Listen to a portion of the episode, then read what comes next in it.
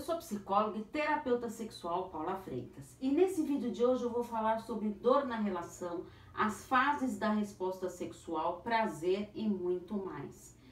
Está com alguma dificuldade em sua sexualidade ou está passando por isso no seu relacionamento? Estou à disposição para atendimentos como terapeuta de casal e terapeuta sexual. Inclusive, se sua dificuldade for individual, também faço atendimentos individuais. É só enviar uma mensagem no meu WhatsApp, no 11 98313 2371, que eu te dou todas as informações. Então, vamos para as perguntinhas de hoje sobre sexualidade. Primeira pergunta. Sinto dor durante a relação sexual e por isso acabo fugindo e adiando este momento. A mulher que tem dores no ato sexual, ela sofre muito, tanto no ato em si como emocionalmente. Ela se sente frustrada, decepcionada e se cobra muito. É comum que com esse sofrimento passe a se ocupar mais, tornando-se mais atarefada, exigente, sem tempo e, consequentemente, alimentando a falta de libido, fazendo sexo por obrigação não levando ao orgasmo, que é o momento de maior clímax e prazer sexual. Então, a, é, passa a viver nessa incoerência com que ela poderia viver. A terapia sexual, ela trabalha essa incoerência para se perceber e avaliar quais são os pontos que são fundamentais, como por exemplo, a falta de diálogo com o parceiro para não frustrar, depositando a responsabilidade do seu prazer em seu parceiro, não ter autoconhecimento erótico do seu corpo e dos pontos que te trazem prazer, se sentir altamente culpada por não ter orgasmos, se sente inferiorizada pela ausência do orgasmo, preferindo não falar sobre esse assunto. Finge orgasmo durante as relações sexuais para agradar o outro.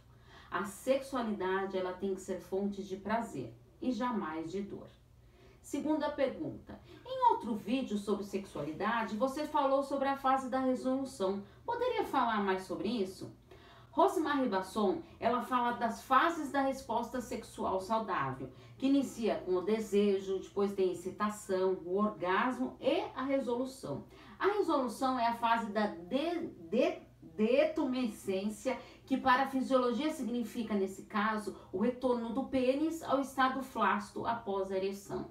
A resolução é um estado subjetivo do bem-estar que se segue ao orgasmo, no qual predomina um relaxamento muscular. Nessa fase, a duração varia de minutos a horas. Para os homens, é um período refratário, no qual o corpo necessita estar em repouso, não querendo mais estimulação. Ou seja, esse período refratário é o tempo necessário para o homem conseguir se excitar novamente e ter uma nova ereção após uma relação sexual. Ficou claro? Terceira pergunta: no sexo vale tudo? O sexo faz parte do sistema do casal, ou seja, a sexualidade que a gente chama de relacional. O casal ele transita entre o sistema de poder e de limites. Assim é fundamental ter clareza disso para poder avaliar se para você no sexo vale tudo. Segundo Minsky, os limites são demasiadamente tênues, impossibilitam a privacidade individual. E se forem demasiadamente rígidos, eles impedem que o casal comunique e explorem um ao outro para se conhecerem. Então, a rigidez impede que os casais explorem novas formas criativas para vivenciar a sexualidade. Se estiver em desequilíbrio de poder e de limites entre o casal, poderá impedir o desenvolvimento de uma relação íntima, sexy e saudável. Dentro de quatro paredes, não há equilíbrio se uma das partes se sente obrigado a satisfazer os desejos e preferências do parceiro. Então, fique atento.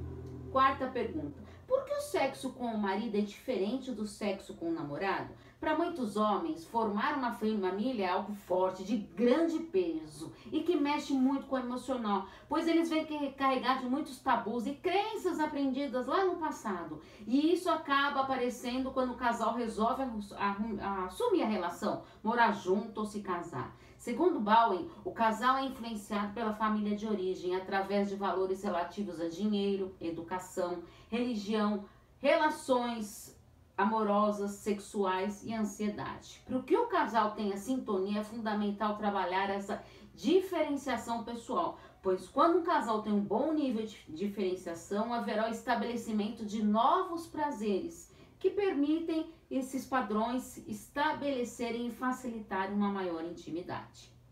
Quinta pergunta: é normal não sentir prazer no ato sexual?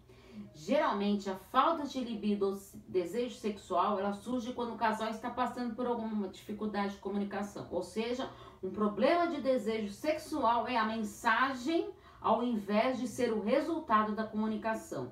Existem vários motivos por trás desse, dessa falta de desejo, que precisa ser avaliado, observado e analisado.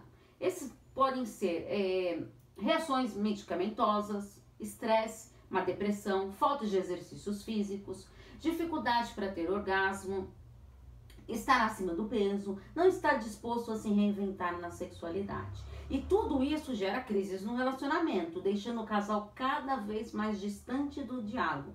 Consequentemente, esse parar de se comunicar reflete na libido. Então, converse sobre sexualidade sem tabus e preconceitos. Assim fica mais fácil ressignificar algumas crenças limitantes referentes à sexualidade.